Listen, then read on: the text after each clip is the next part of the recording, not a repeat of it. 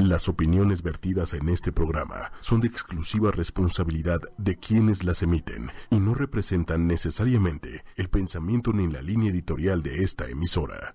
Hola, buenos días a todos. Bienvenidos a Fusión en Movimiento. Es lunes, San Lunes, y bueno, vamos a empezar nuestra semana de la mejor manera y con toda la información que nos podamos llevar a casa y a nuestro trabajo y a, donde nosotros queramos, ¿verdad? Es lunes, es un día para para aplicar muchísimas cosas que hemos como venido eh, pues absorbiendo, tratando de asimilar todos estos eh, eh, días medio caóticos, porque bueno, pues, ¿por qué, día, ¿por qué digo de días caóticos? Porque estamos viviendo pues una situación bastante difícil y hago un paréntesis antes de empezar, antes de saludar y todo lo demás. me preguntaba alguien hace unos momentos, unos momentos, me decía en privado que por qué no hablábamos nosotros aquí de lo que está pasando ahorita, no nada más en, nuestra ciudad, sino en nuestro país, qué punto de vista tenemos o, cómo, cómo, es nuestra postura.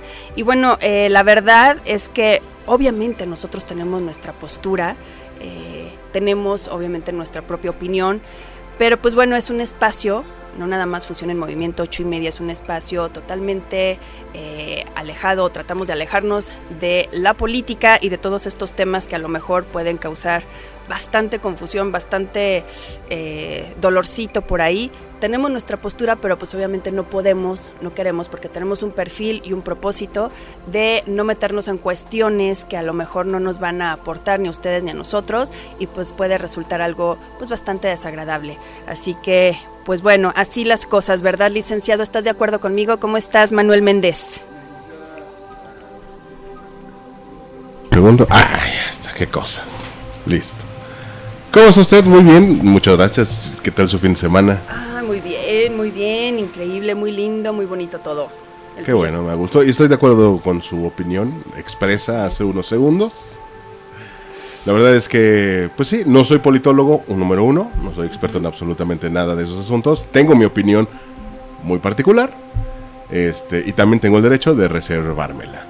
Y hay otras cosas también de las cuales de qué hablar que nos pueden nutrir un poco más. Exactamente, tenemos una, una postura, obviamente tenemos una opinión, pero pues definitivamente em, es meternos en terreno de verdad eh, doloroso, es meternos nada más a poner el dedo en la llaga. Claro que todos tenemos que tener, eh, digo, a lo mejor en, nuestras vidas un punto de opinión, claro que tenemos que entrarle a toda esta política que estamos viviendo y que está muy mal, definitivamente estamos viviendo momentos muy malos, muy desagradables, muy caóticos, pero por lo mismo es momento de empezar a entendernos desde otro lado y empezar a darle atención a las cosas que sí podemos cambiar porque definitivamente con voluntad y con eh, buenos pensamientos, perdón, pero no se cambia la situación de un país, es con acciones. Entonces, para poder accionar hasta cierto punto, pues tenemos que entendernos, tenemos que entender por qué nuestra ideología, nuestra eh, situación o postura sociocultural en el mundo nos lleva a repetir las cosas tantas y tantas veces. Entonces, en este sentido, pues hoy vamos a hablar de el yo. Vamos a hablar de un yo, lo que es el yo súper fuerte, de alguna manera. Y si yo les digo del yo, a lo mejor por los temas que hemos tocado eh, últimamente nos vamos a ir hacia el lado del ego y del yo y el yo soy y yo siento y, y toda esta parte del ser. Pero ahora vamos a hablarlo desde un marco clínico, desde el pues al final no es una cuestión a opinión propia, sino de cómo se ha estudiado la mente humana, la estructura del ser humano, y entonces cómo está constituido un yo y qué es un yo. Esto nos va a ayudar no nada más para nuestras relaciones, sino para todos los aspectos de nuestras vidas donde nosotros podamos ver reflejado estas situaciones, eh, pues que al final a todos nos, pues nos compete, ¿no? Esta situación. Entonces, si preguntamos qué es un yo fuerte, pues obviamente todas o más o menos eh, la mayoría de las personas vamos a ubicar como que es una estructura de personalidad, de carácter, eh, en fin, de muchísimas cosas que podamos eh, fortalecer día con día con nuestras habilidades, con nuestras fortalezas, con nuestras experiencias y demás. Hasta cierto punto, digo, es un elemento inevitable de la condición humana. Y bueno, pues esta parte del yo es la dificultad del individuo para hacer lo que desea. Y ahorita, como les decía hace un momento, vamos a apoyarnos mucho en un marco clínico, porque vamos a hablar de eh, un estudio que se hizo a nivel psiquiatría hace muchos años, ahorita les voy a dar todo el dato. Y bueno, pues de aquí parte, de, aquí vamos a partir de qué es un yo súper fuerte y de qué está constituido, qué es lo que, de qué está hecho y cómo lo podemos ir desarrollando más adelante. Esta expresión, ya por sí misma, pues eh, representa cierta como complejidad, porque paradójicamente la mayoría de las personas vivimos o viven en un estado de ignorancia respecto a sus propios deseos, los deseos propios. ¿Por qué? ¿Cuántas veces hemos escuchado no sé lo que quiero? Y hace un momento tú posteaste por ahí algo, Manuel Méndez, este, que las mujeres siempre, ¿cómo era? Em, ah, eh, lo de la le cuenta la leyenda de que las mujeres. Bueno, el señor decía que si nos preguntan a las mujeres a dónde queremos ir, siempre contestamos un a donde tú, a quieras. Donde tú quieras. Te pasa algo y contestan, no sé, tú sabrás. Ok. Entonces, esta parte de no sé lo que quiero y que a lo mejor si somos muy honestos nosotros mismos con toda esta parte del, del autoconocimiento, pues vamos a encontrar con que muchas y muchas veces nos hemos topado con una situación donde creemos que deseamos algo, pero en realidad no sabemos qué es lo que deseamos. ¿No? sé lo que quiero. Es una frase o es un pensamiento que se repite más de lo que creemos entre personas de todo tipo y en las circunstancias más diversas, en relaciones, con el trabajo, eh, con la elección de ciertas cuestiones en tu vida, eh, la manera de conducirte en la vida, en fin. Entonces, ¿cómo puede entonces el sujeto hacer lo que desea o la persona? ¿Cómo podemos hacer lo que deseamos si de inicio desconocemos nuestro propio deseo. Ahí está el punto de confusión de muchísimas cosas, muchísimas. Entonces vamos a entenderlo un poquito mejor. Saludos Nelly Torres, qué bueno que andas por aquí Nelly. Y bueno, ambos problemas, estas partes de las que estábamos empezando a platicar, están ligados por una realidad en común. Y aquí viene lo bueno. La realidad psíquica ¿Qué es esto? Es la ignorancia parcial de lo que el sujeto o la persona está deseando y la dificultad para realizar el deseo. Y aquí encuentra una posible como punto de unión o convergencia en un fenómeno que este psiquiatra maravilloso y a la vez polémico, Freud, denominó un yo fuerte. Estamos hablando de Freud el día de hoy, por eso les decía que para este tema necesitábamos un marco clínico al final. Entonces, entre otros lugares, em, Sigmund Freud, en una de sus últimas obras, redactó que, y que de hecho la dejó inconclusa, se llamaba el esquema del psicoanálisis. porque estamos tocando esta parte? Ok, eh, cuando él tenía muchos años ya, tenía 82 años de edad, y recién había llegado a Londres, huyendo de un cierto régimen por ahí eh, bueno, que todos conocen el régimen nazi. Y bueno, cuentan sus biógrafos, estas personas que se dedicaron a, transcribir lo que fue su historia, que también en esa época pasó por una cirugía muy, muy delicada. Y entonces, con todo, ninguna de estas circunstancias le impidió em, iniciar o, sí, iniciar y casi terminar una, una clase de, de ensayo de ensayo que fue de los más brillantes aparentemente de, él en su trayectoria intelectual. Porque recordemos que digo, no nada más era psiquiatra, se dedicaba a muchas cosas. Entonces, en esta obra de la que vamos a hablar, nos expone con claridad y precisión estas ideas fundamentales de las que vamos a hablar hoy. La hipótesis y los caminos posibles de una disciplina que mm, al final nos cuesta mucho trabajo como asimilar o entender desde nuestro propio punto de vista. Si nos lo dice alguien más, entonces las cosas cambian. Y aquí entra una cuestión bien curiosa de nosotros los seres humanos en esta eh, ideología que hemos creado todos. Si alguien nos dice, está científicamente comprobado, casi en automático, no para todas las personas, pero casi en automático, le damos credibilidad y entonces lo damos por sentado y seguimos esa, esa idea o esa norma. Si alguien nos dice, sabes que no está científicamente comprobado, ¿qué sucede? Que entonces le quitamos credibilidad. Si alguien nos dice, científicamente comprobado no está, que el cielo es azul, aunque mis ojos lo estén viendo, entonces yo ya entro en dudas. ¿Por qué? Porque en un laboratorio la ciencia me dice que entonces no está científicamente comprobado. Para bien o para mal, funcionamos así, necesitamos no todos, pero necesitamos este como respaldo de veracidad o de certeza para poder creer y dar el paso a algo más. Entonces, ok, ya ese fue el preámbulo de lo que decía o de este ensayo que decía Freud, que era importante eh, desmenuzar de alguna manera para entender qué es un yo, qué es el yo fuerte y de qué está constituido.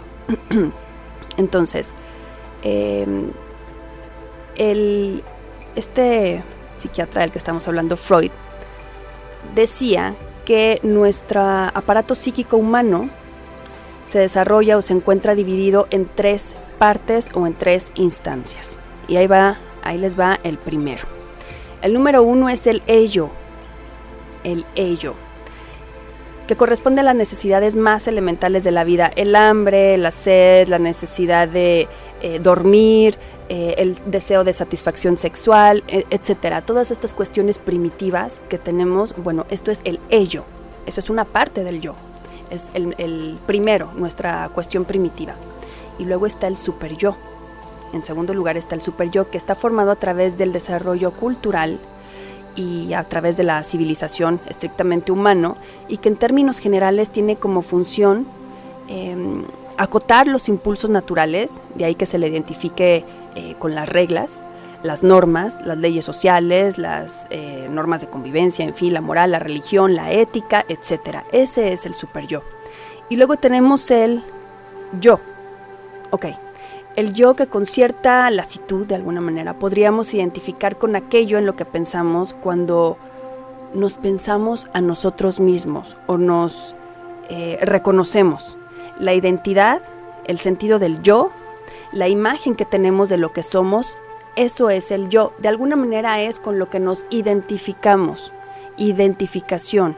Y esta palabra identificación tiene su misma raíz etimológica eh, de idea, id, la id, con lo que yo me identifico. Entonces, en lo que yo me identifico o con lo que yo me identifico es donde yo voy a resonar o donde yo voy a encontrar ahí, para bien o para mal, una, un eco en mi vida. Entonces, en, esta, en este esquema podemos empezar a entrever que esta situación de alguna manera un tanto adversa eh, que existe en la humanidad supone para nosotras las personas eh, un sentido, así como si fuera otro sentido, un sentido desarrollado del yo. En su propio interior o en nuestro propio interior conviven dos fuerzas contradictorias entre sí cuando no son excluyentes. Siempre estamos como en una batalla interna, ¿no? Entonces, por eso a veces nos sentimos un poquito o un muchito confundidos y ahorita para allá vamos. Por un lado, el ello, de lo que hablábamos, lo que es la parte primitiva, que lo único que busca es satisfacer las necesidades propias de la vida urgente, no es racional es irracional. No le importa si está bien o mal, aquí no, no cabe la ética, no cabe la moral, no cabe el juicio, simplemente es eh, impulsiva, no se preocupa de nada, sin mirar nada en el horizonte más que la necesidad y la posibilidad de satisfacción. Y recordemos que estamos viviendo una época donde eh, necesitamos autocomplacernos constantemente, todo tiene que ser muy placentero para que nosotros estemos cómodos al menor síntoma de incomodidad, entonces algo como que brinca ahí y entonces no nos gusta, ¿no? Eso tampoco está bien. El ello no conoce ni el mañana ni la angustia. Eh, esta parte es bien complicada porque al final no nos hace ver más allá las consecuencias de lo que va a tener este, este tipo de acciones, este tipo de actos. Por otro lado, el super yo, eh, que para el yo significa el cálculo de las posibilidades, de alguna manera la parte analítica, eh, si voy a hacer algo que me da mucha satisfacción, qué consecuencias va a tener, es esta parte racional que sí me permite medir mis riesgos de alguna manera. Es un cálculo que en términos de civilización está ligado eh, a la represión. ¿ok? Y ahorita ya es donde se empieza a poner a lo mejor un poquito más desagradable. Entonces es, em, es buena medida, obviamente es buena medida. El desarrollo cultural humano no puede entenderse sin este aparato complejo que nos permite concebir el aplazamiento de satisfacción. Cuando tenemos, por ejemplo, un niño pequeño de 2, 3 años, es muy complicado decirle, ahorita no puedes obtener esto, pero en dos horas sí, o en una hora sí. Es como complicado que lo entiendan. Si lo necesitan en ese momento, lo desean en ese momento, quieren que se cumpla el deseo en ese momento. Conforme va creciendo y vamos madurando, entendemos que no pasa nada con el aplazamiento del deseo, que va a llegar la satisfacción y eso nos hace también de alguna manera madurar e ir viendo eh, las posibilidades que tenemos con estas consecuencias. Por eso es importante, como dicen en las escuelas, con los chiquillos, es importante que el, el niño aprenda que no todo lo que lo frustra es malo, tiene que aprender a manejar la frustración, porque eso no quiere decir que no vaya a tener las cosas, es quitar el nunca y el para siempre de la mente, es, es ir como navegando entre estas dos partes, ¿no? Por eso es importante el aplazamiento de la satisfacción. La ponderación de esta parte con respecto a los recursos disponibles, ya sean materiales, ya sean temporales, etcétera, o respecto a un objetivo eh, que está lejos de nuestras manos, es importante entender que es una cuestión planeada, es una cuestión que va alrededor de una estructura que nosotros vamos haciendo. Entonces, por ejemplo, una ley. Una ley acota el comportamiento individual. ¿Para qué? Para el bienestar de una comunidad. Si no, sería todo un caos, ¿no? Y digo, de por sí lo es. Pero como bien dicen, ¿no? Al final, entre más corrupto es un sistema, más leyes necesita. Y al final la naturaleza humana, pues no es una naturaleza que sea puramente bondadosa y generosa y, amable con su entorno. No, tenemos siempre este juego de estas dos partes internas, por eso es importante estas normas, estas leyes y aplicarlas de alguna manera. Entonces, esa es la idea de un yo, yo fuerte o un yo súper fuerte a la que se refería Freud.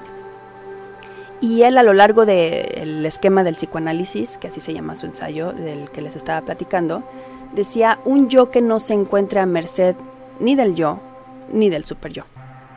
Entonces, eh, esta parte de las necesidades o de la represión, porque también muchas veces caemos en la represión, sino más bien un yo capaz de navegar entre uno y otro, de tener conciencia tanto de las necesidades propias de la vida, como de las limitaciones que impone el desarrollo cultural humano, pero que no se sienta sobrepasado ni por una ni por otra. Y eso es donde eh, nosotros como, como, híjole, como sociedad batallamos mucho, encontrar el equilibrio, encontrar la media entre lo que son tus necesidades, y está bien, y encontrar la otra parte del yo, que no tiene por qué ser tan represiva, ¿no? Porque va a tener sus consecuencias severas.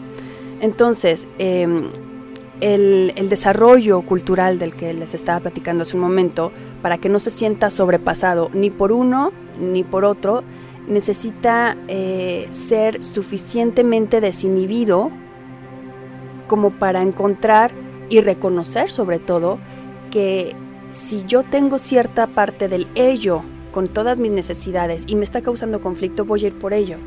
Pero también llevo conmigo a mí yo, donde me dice hasta dónde medir riesgos y hasta dónde puedo eh, satisfacer mis necesidades primarias, ¿no? Entonces, ¿cuál es la tarea? La tarea, pues obviamente no es sencilla, tanto por las condiciones eh, mismas de nuestro aparato psíquico, que es todo un laberinto que hemos expuesto eh, en otras ocasiones aquí. Y bueno, en el apartado de este ensayo de Freud, habla de al menos tres dificultades que el individuo enfrenta para desarrollar un yo fuerte en relación con los procesos que debe encarar durante la infancia para volverse parte del género humano. Y vamos a la infancia. Aquí definitivamente lo queramos o no lo queramos aceptar o ver, de aquí parte la mayor eh, repercusión que vamos a tener con nuestras relaciones a lo largo de nuestra vida. El tipo de relación que sea el primero es el desafío de la civilización.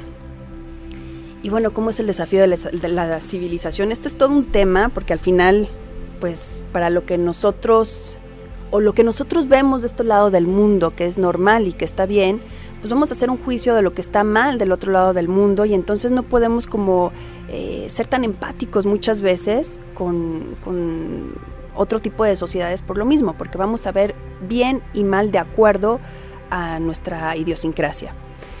Entonces, el desafío de la civilización, el pequeño primitivo, porque así, al final, así empezamos, em, este pequeñito, supongamos que estamos viendo a alguien que acaba de llegar o que está en proceso de adaptarse a este mundo, en pocos años tiene que adaptarse a una, a una civilización, tiene que recorrer eh, un tramo tan largo que le ha llevado a, la sociedad o a nuestro nuestra especie por generaciones y generaciones en muy pocos años.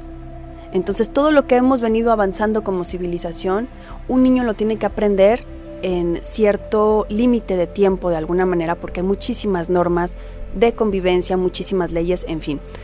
Entonces, ¿quién es el pequeño primitivo? Pues estamos hablando del niño o la niña en cuestión. Supongamos que somos nosotros mismos, pero de niños. Vamos a visualizarnos hoy así.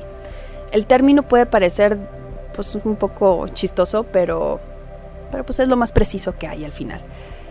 Eh, el niño es en efecto la criatura primitiva más civilizada.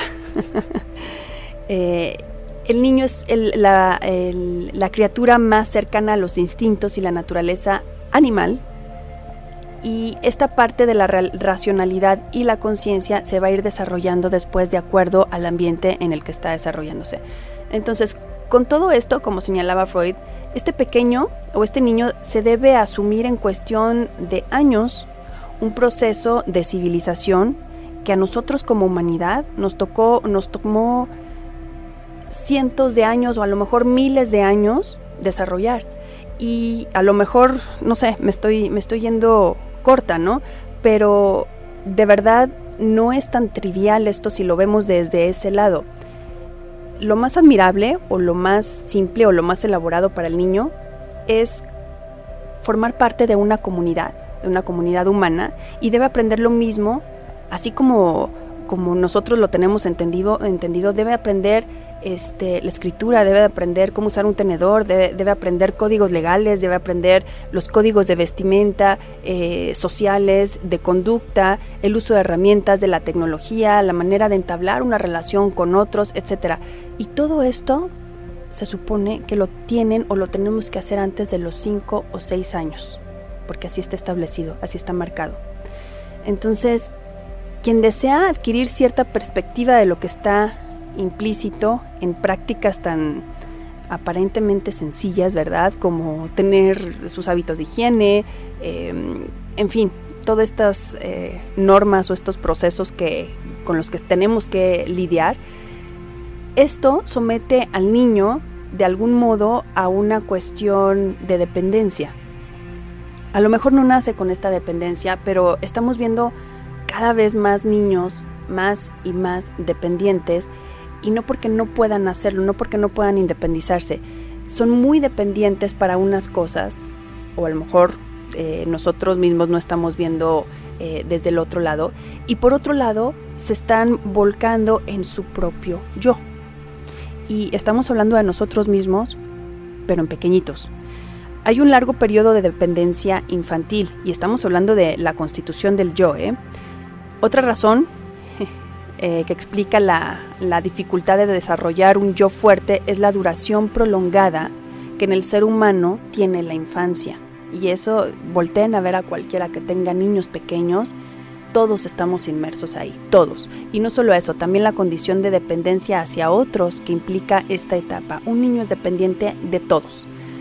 A diferencia de otras especies, de otros animales, yo sé y entiendo nuestra, nuestro tipo de vida y nuestro desarrollo y civilización es totalmente diferente a otras especies, pero bueno, a diferencia de otros animales, el ser humano nace desvalido, nace frágil, totalmente dependiente de otra persona si no se muere, y en cierta forma aún no desarrollado completamente, ¿ok? No tiene la capacidad de nacer e ir por alimento, o de nacer y caminar o salir corriendo en caso de que alguien lo persiga. No.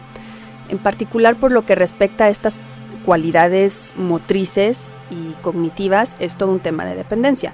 De ahí que necesite otras personas para sobrevivir. Y a lo mejor no nada más de dos, tres, cuatro, cinco. En fin. Entre otros efectos, de entrada podemos notar el hábito de la dependencia que se asienta durante este periodo y que después dificulta al yo, este yo que estamos hablando, a sostenerse por sí mismo, a andar por sí mismo, a tomar sus decisiones, a vivir su propia vida. Y de nueva cuenta, salir de esta relación de dependencia tampoco es sencillo. Es, muy cuestionada la conducta humana porque al final eh, es un juicio muy duro el que se hace, pero la estructura o la, la forma en la que ha venido desarrollándose por civilización o por eh, idiosincrasia, es muy complicada de desprenderlo a cierta edad. Recordamos que siempre vivimos como eh, con tiempos y con edades para ciertas cosas. Y luego el sistema de prohibiciones y castigos. Este proceso eh, ocurre en un marco donde la prohibición y el castigo son prácticas comunes. Así venimos educando y así nos han educado y a lo mejor así vamos a seguir educando, ¿no? Y cabría decir incluso probablemente son imprescindibles, porque así entendemos nosotros las, recompensas.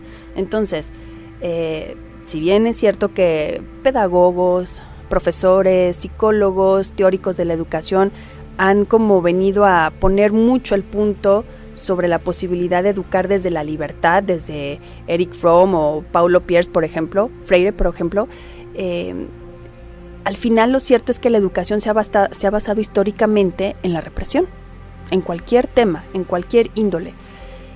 El problema es que eh, aquí llevamos con nosotros la represión de los impulsos naturales del niño.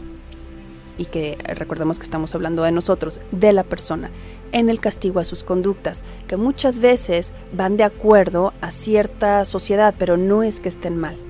Entonces, en la amenaza, en esta parte de la coerción que vamos aprendiendo desde chiquitos, la imposición de la figura de autoridad, etcétera, hasta la fecha el ser humano no ha encontrado otra forma de formar a sus nuevas generaciones. Es como un freno, es lo único que tenemos en, en nuestras manos para controlar, para controlar y que todos vayamos por el mismo camino y que dentro del caos que podamos llegar a, a vivir o a creer que estamos viviendo como humanidad, ya no como sociedad, ¿eh? como humanidad a nivel mundial, es lo que nos lleva a entender que vamos juntos, vamos todos de la mano con, con lo mismo, con las mismas ideas, que al final es lo que nos identifica entre unos y otros, la id, la id de uno y otro.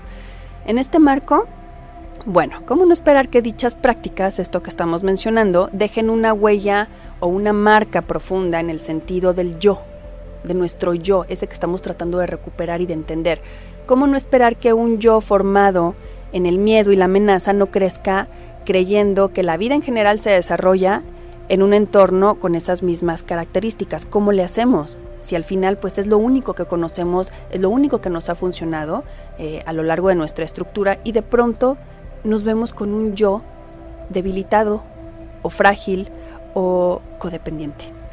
La inhibición del yo es hasta cierto punto una consecuencia lógica de este tipo de formación del individuo.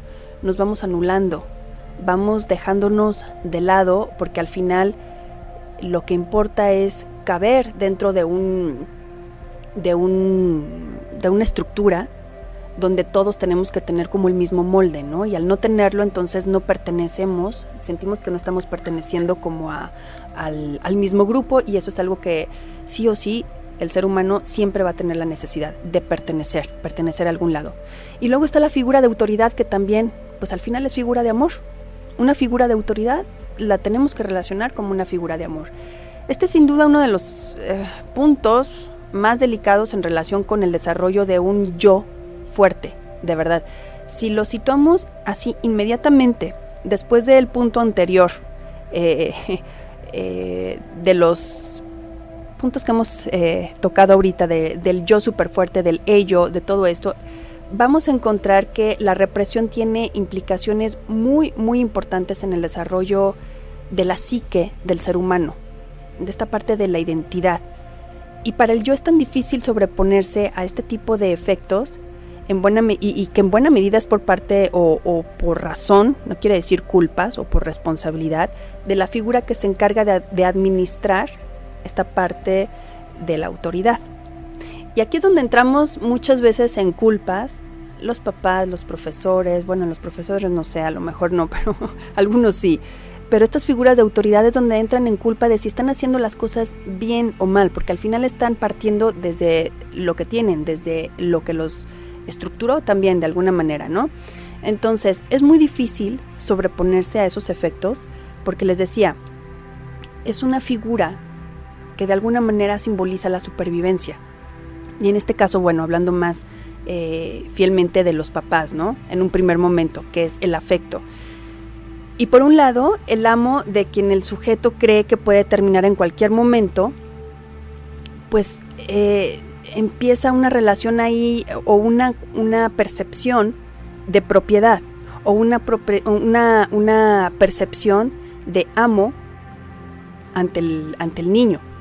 Suena muy feo y suena muy duro, pero pues al final la figura de autoridad viene representando eso en nuestro yo interior, en nuestro yo.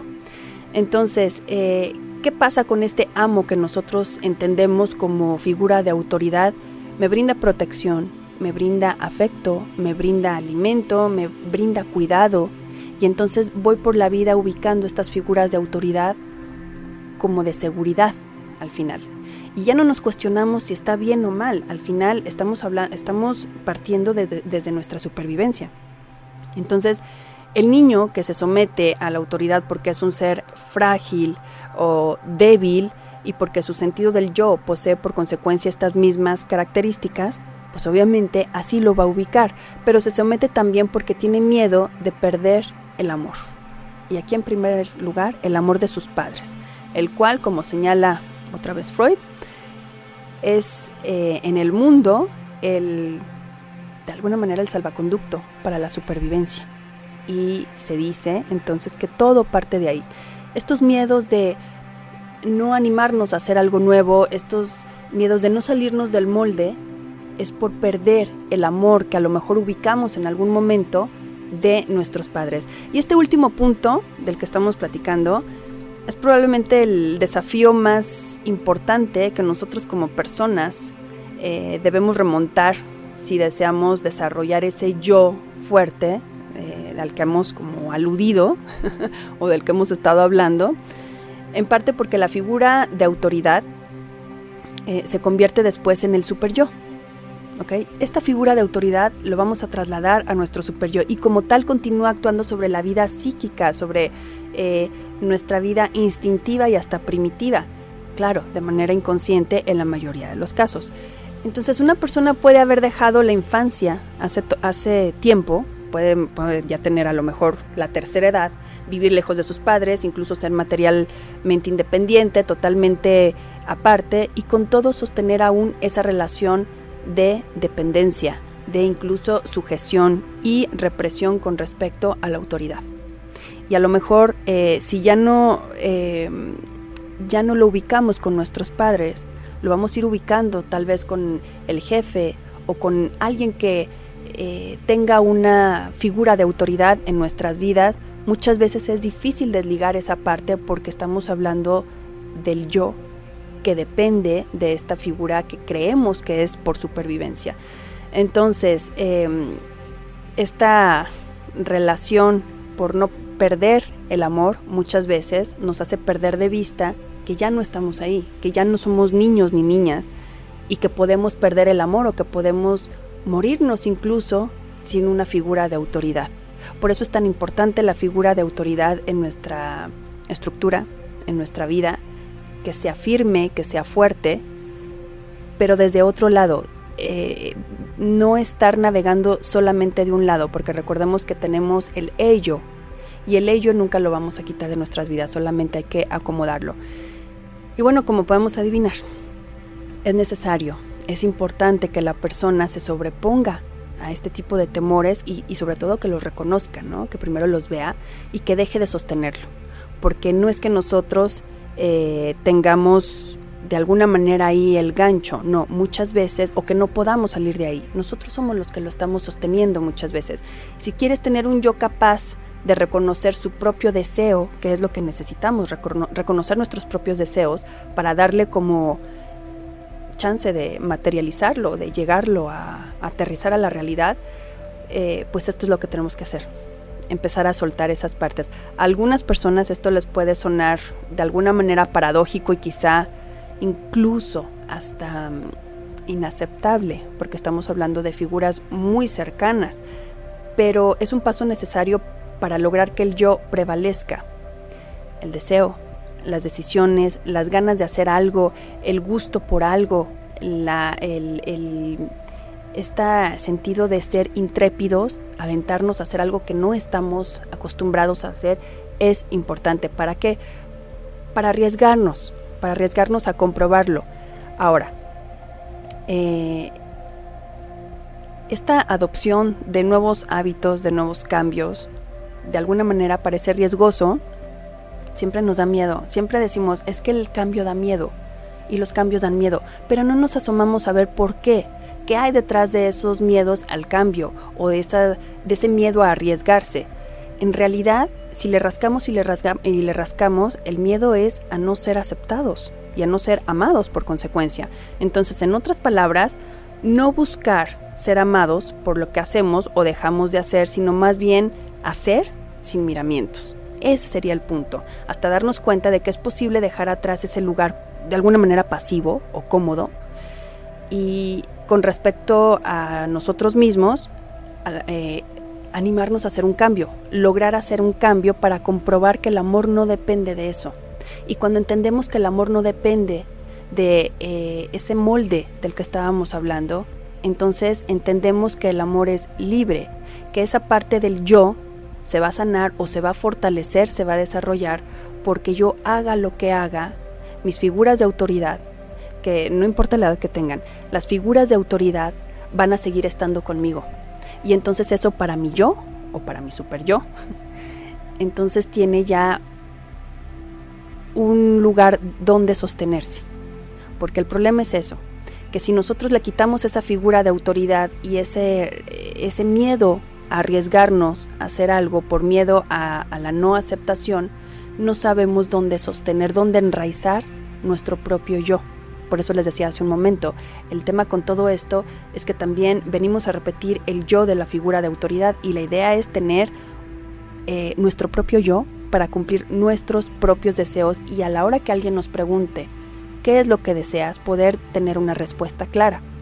Y eso va de la mano de la id, de la idea, y va de la mano de la identidad, de la identidad propia. Entonces, es ahí en el descubrimiento del amor a la vida, al entorno incondicional y en el ejercicio de este mismo amor donde el yo se fortalece. Entonces, ¿qué sucede? Toda esta parte del yo, toda esta parte de la psique humana, de cómo funcionan estos tres aspectos y estos condicionamientos desde que estamos pequeños, nos viene a, nos viene a cambiar de lugar, nos viene a poner un molde que no es nuestro, y esto no significa que quitemos todas nuestras creencias, porque al final muchas son buenas, o que quitemos todos nuestros patrones, incluso hay patrones muy buenos. Pero lo que sí nos dice es que tenemos que entender que cualquier problema o cualquier trastorno o cualquier desgarro este de mm, división que podamos tener nosotros dentro, porque al final es lo que sucede, nos vamos dividiendo, es por deseos no cumplidos, en primer lugar, como decía Freud, y en segundo lugar, por una falta de congruencia y por una falta de visión. No estamos viendo realmente cuáles son nuestros propios deseos porque ni siquiera tenemos una identidad propia. Entonces, eh, la idea del yo viene del amor, en realidad. Pero este amor que viene tan golpeado desde niños, viene eh, bandereando entre la represión y entre el ello de los deseos y los eh, instintos primitivos, no entendimos nunca, hasta el día de hoy no entendimos nunca la parte del equilibrio. ¿Y por qué digo nunca y soy tan radical? Si nosotros pudiéramos tomar un diario, un periódico, en la época de los griegos, por decir alguna época, veríamos que estamos sufriendo por las mismas cuestiones. En realidad, la humanidad no ha venido a resolver ningún, ningún problema como sociedad, como humanidad. Lo seguimos repitiendo. Obviamente, al ser más y más y más millones de personas, pues obviamente lo tenemos que reflejar con un impacto eh, pues totalmente diferente, como lo que estamos viviendo ahora. Pero en realidad no se han resuelto ninguno de nuestros problemas básicos como ser humano. Y seguimos batallando y sufriendo todos por las cuatro o cinco cosas, nada más. Entonces, ¿qué sucede? Que no hemos entendido que esta parte de la educación y de la, de la formación va a repercutir por generaciones. Y entonces volvemos al punto donde estoy haciendo las cosas mal. No se trata de hacer las cosas bien o mal o de juzgar o de, o de reprochar. Se trata de entender, de entender que el juicio que hacemos hacia nosotros mismos es muy severo y es muy duro y tampoco se trata de irnos hacia el otro lado y ponernos y sentarnos en el plan víctima porque entonces eh, la sociedad y la humanidad me jugó chueco. No, no se trata de eso, se trata de conciencia, reconocer, una vez que vemos cuáles son nuestros puntos a trabajar, entonces podemos desligarnos, podemos desligar esa parte de las figuras de autoridad que en su momento sirvieron y en su momento nos dieron supervivencia y ya no más.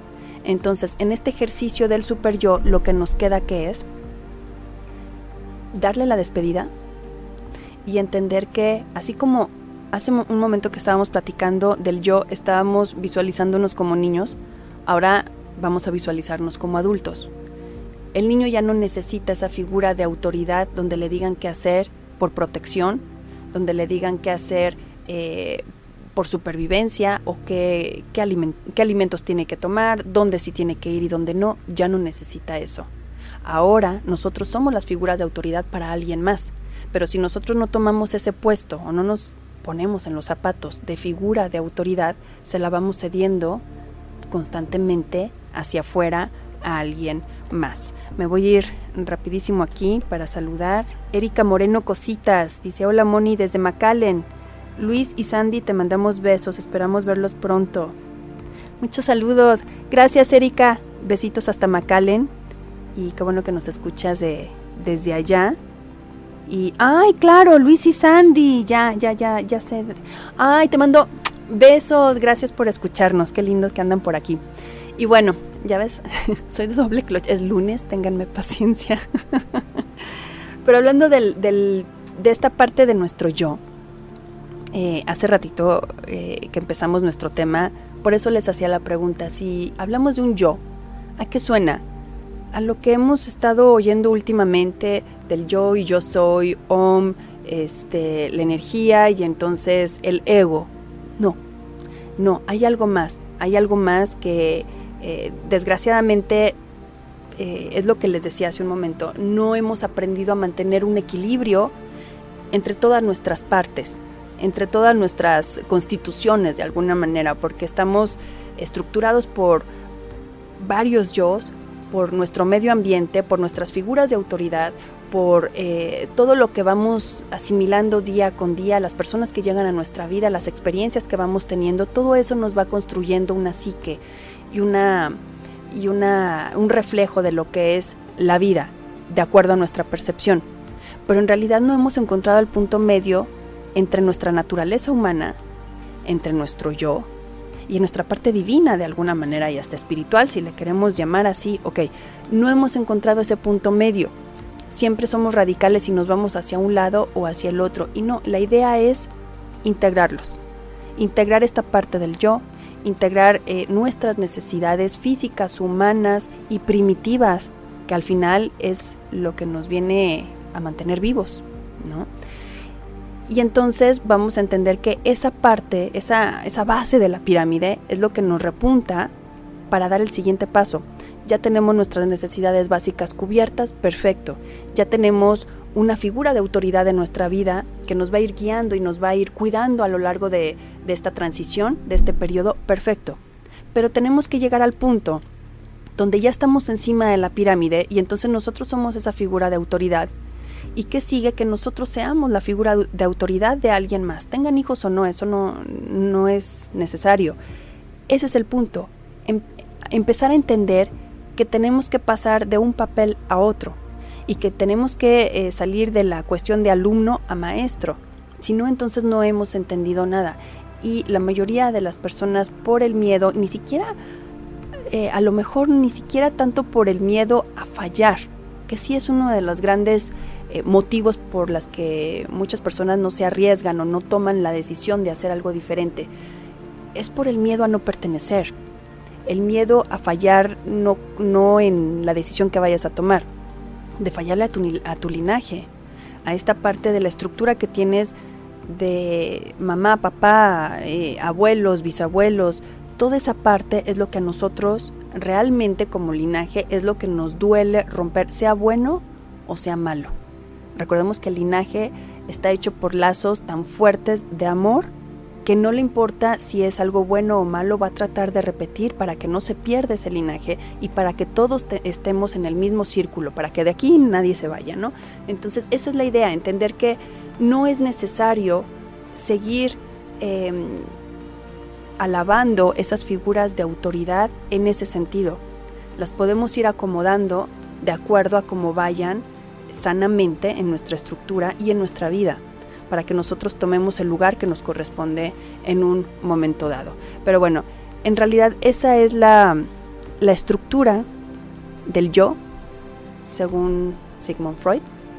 Y creo que a todos nos queda esta parte de la condición humana donde nosotros eh, tantas y tantas veces hemos dudado de, eh, de realmente si estamos haciendo bien o mal las cosas, porque en realidad estamos inmersos en una cultura entre lo que es la, parte primitiva, la parte humana y la represión. Entonces no está mal, al final si no hubiera esta parte de la civilización, pues no me imagino cómo serían las condiciones para, para tener una convivencia de alguna manera un poco más armoniosa si no fuera por estas cuestiones sociales. Pero pues hablando de cuestiones sociales nos podemos ir de largo con muchísimas cosas y estoy segura que la mayoría vamos a estar de acuerdo con que hay muchas cosas que deberíamos de cambiar pero al final, las normas deben ir cambiando o las reglas sociales deben ir cambiando conforme vaya cambiando el individuo. Pero si nosotros estamos cambiando, pero las normas no cambian, entonces entramos otra vez en conflicto, porque en realidad lo que antes servía y lo que antes era útil, ahorita ya es obsoleto. Así que, pues vamos eh, reconociendo en primer lugar la, la parte de nuestro yo dolido de nuestro yo que está temeroso, que sufre y que al final pues tiene muchas huellas muy profundas desde la infancia y entender que lo que estamos haciendo, lo que no hemos hecho en nuestra vida o en o, sí en la actualidad, pues tiene un porqué. Y no quiere decir que sea tarde, nunca es demasiado tarde. El tema o el punto es observar, reconocer. Así que bueno, pues en nuestro tema del yo, de nuestro yo fuerte, lo que nos queda es entender que tenemos que hacer cortes, y aquí hablo de, em, de hay un amor que se le llama el amor cortés, no sé si hemos platicado aquí, eh, hemos hablado de muchos tipos de amor, pero el amor cortés lo que hace es eso, ponerle un corte, ponerle un corte a lo que ya no nos sirve, a lo que ya nos está anclando incluso y que no nos deja eh, ir libremente eh, hacia adelante, entonces hay que ponerle un corte y empezar a aplicar este ejercicio del amor donde nosotros nos empezamos a fortalecer. Para eso, ¿qué, necesitamos también? y yo creo que el próximo lunes vamos a hablar de eso. Hacer unos cruces internos. Y creo que no lo hemos platicado aquí, pero estos cruces internos van de dónde a dónde. Hablaba de la idea y de la identidad. Cuando te identificas con algo y tienes una idea, em, propia, aparentemente, ¿eh? Eh, de la idea que tienes, que quieres hacer o que, o que se te está ocurriendo en ese momento, lo primero que va a hacer tu mente es hacerte esta pregunta. Supongamos, quieres, no sé, un proyecto, un trabajo, lo que sea. La primera pregunta que te va a aventar tu mente es, ¿es posible o es imposible? Si se puede o si no se puede. Y entonces, como nuestra mente está acostumbrada a pensar linealmente, del punto A al punto B, que es de lo posible a lo imposible, me va a regresar a lo posible. Lo posible es mi zona de confort, ahí donde yo no me muevo. Y entonces otra vez llega esa vocecita que me anima a hacer cosas y me saca de mi zona de confort y llego otra vez a donde dicen que es imposible y me regreso. Entonces mi mente está constantemente de lo posible a lo imposible. ¿Qué es lo que se necesita? Hacer un cruce interno y vaciarnos de lo posible a lo necesario. Si yo le cambio a mi psique, a mi idea, que algo eh, es imposible porque es necesario, entonces ya cambió toda la estructura de esa idea ya no es imposible, ahora es necesario y si es necesario, para mí es importante. Y de eso vamos a hablar el próximo lunes, estos cuatro paradigmas de la mente que tenemos, que es lo posible, lo imposible, lo necesario y lo contingente. ¿Y por qué cuatro paradigmas? Porque la mente solamente puede lidiar con cuatro cuestiones a la vez. Generalmente estamos con una, pero en estos cruces internos que vamos a, entender un poquito, vamos a, ver cómo incluso podemos no nada más salir de nuestra zona de confort, sino empezamos, podemos empezar a ver que sí se pueden generar tu propia realidad de acuerdo a cómo tengas tu diálogo interno o de acuerdo a cómo ves que está funcionando tu mente. Entonces eso lo vamos a dejar para el próximo lunes. ¿Te parece bien, licenciado? ¿Estás de acuerdo? Totalmente de acuerdo, licenciado. Estuviste muy calladito hoy. Eh, eh, escuchando, la verdad es que está muy interesante este asunto. pues bueno, pues es, es algo que yo creo que todos tenemos que empezar a llevarnos a casa. El, y trabajarlo. Trabajarlo, el reconocimiento y el, la observación, hasta dónde, hasta dónde estamos con nuestro yo y hasta dónde tenemos un yo ajeno heredado de una figura de autoridad eh, impuesta o no impuesta. Entonces, eh, pues hay que, es doloroso, es a lo mejor un poquito desagradable incluso. Incómodo. ¿Sí? ¿Te incomoda? No, digo, puede ser, ¿no? De repente cuando te llegan esos pedradotas. Sí. Pues sí, pero cuando empiezas a ver que tu yo empieza a responder de otra manera, dices, ok, entonces no está mal. Puedo comprobar que la gente me quiere o que mi círculo me quiere a pesar de que yo actúe como yo quiera o, a pesar de actuar de manera diferente. Eh, incluso eh, a lo mejor se empiezan a sanar cuestiones desde la infancia, cuando empezamos a entender que esa represión eh, era por supervivencia, por cuidado y por ignorancia muchas veces también que nuestros padres hacían ciertas cosas o nos imponían ciertas cosas que digo, eh, hay cosas muy buenas, hay cosas muy malas, no todo es malo, ni todo es bueno. Pero entendiendo esa parte, vamos dejando atrás lo que no nos sirve en ese momento. ¿Para qué? Para no repetirlo. No repetirlo con futuras generaciones. Pero bueno, entonces la tarea es esa. El empezar a descubrir y hacer este ejercicio de amor con las personas a pesar de actuar de manera diferente. Si vemos que el, amor persiste y que la gente a tu alrededor sigue ahí, si se queda realmente lo que tú deseas, entonces no estás condicionado, no es un amor condicionado donde si no actúas igual que yo, igual que el clan o igual que mi forma de ver eh, a las personas, entonces no te voy a aceptar. Si aún así hay aceptación, es una liberación para tu yo. Y es una liberación para amar de igual manera porque de eso se trata también, que nosotros empecemos, aprendamos a amar a los demás sin esta parte del condicionamiento de acuerdo a la percepción o de acuerdo a las eh, estructuras de nuestro yo interno, ¿no? Así que bueno, pues vamos a, ampliarlo, vamos a ejercer este ejercicio del super yo partiendo del amor, el amor libre. ¿Cómo ves, licenciado? Muy bien, ya okay. estaríamos esperando el próximo lunes a las 11 de la mañana. Así es, así que bueno, eh, pues yo me despido, tenemos una cita el próximo lunes a las 11 de la mañana y ya lo saben, ahora sí voy a dar las redes, las redes sociales. Eh, estamos en todas las plataformas, en todas las redes sociales, en Facebook, Twitter, Instagram, Spotify, uh, YouTube. Eh, como 8 y media y en Facebook me encuentran como Fusión en Movimiento Mónica Musi y en Instagram también en Twitter también. Así que bueno, pues ahí, ahí nos podemos estar comunicando para cualquier duda e información, ya lo saben, este, sigo leyendo los mensajes Eh, por eso les hice el preámbulo de hoy, hoy antes de empezar el programa, porque eh, sí me importa, sí nos importa, ¿verdad, licenciado? Todo lo que nos comentan. Por supuesto, siempre pendientes. Así es, siempre pendientes, así que bueno, pues ya lo saben. Tienen toda la semana, tenemos toda la semana para comprobarlo, así que bueno, pues ya después nos contarán cómo les fue con esta parte. Es lunes, estamos iniciando la semana, los inicios son importantes, son las 12 del día, eh, aprovechemos para hacer una pausa, respirar, inhalar, exhalar y seguir con nuestro día a día. Así que yo les deseo que tengan una semana increíble y un día maravilloso. Disfruten su día. Adiós.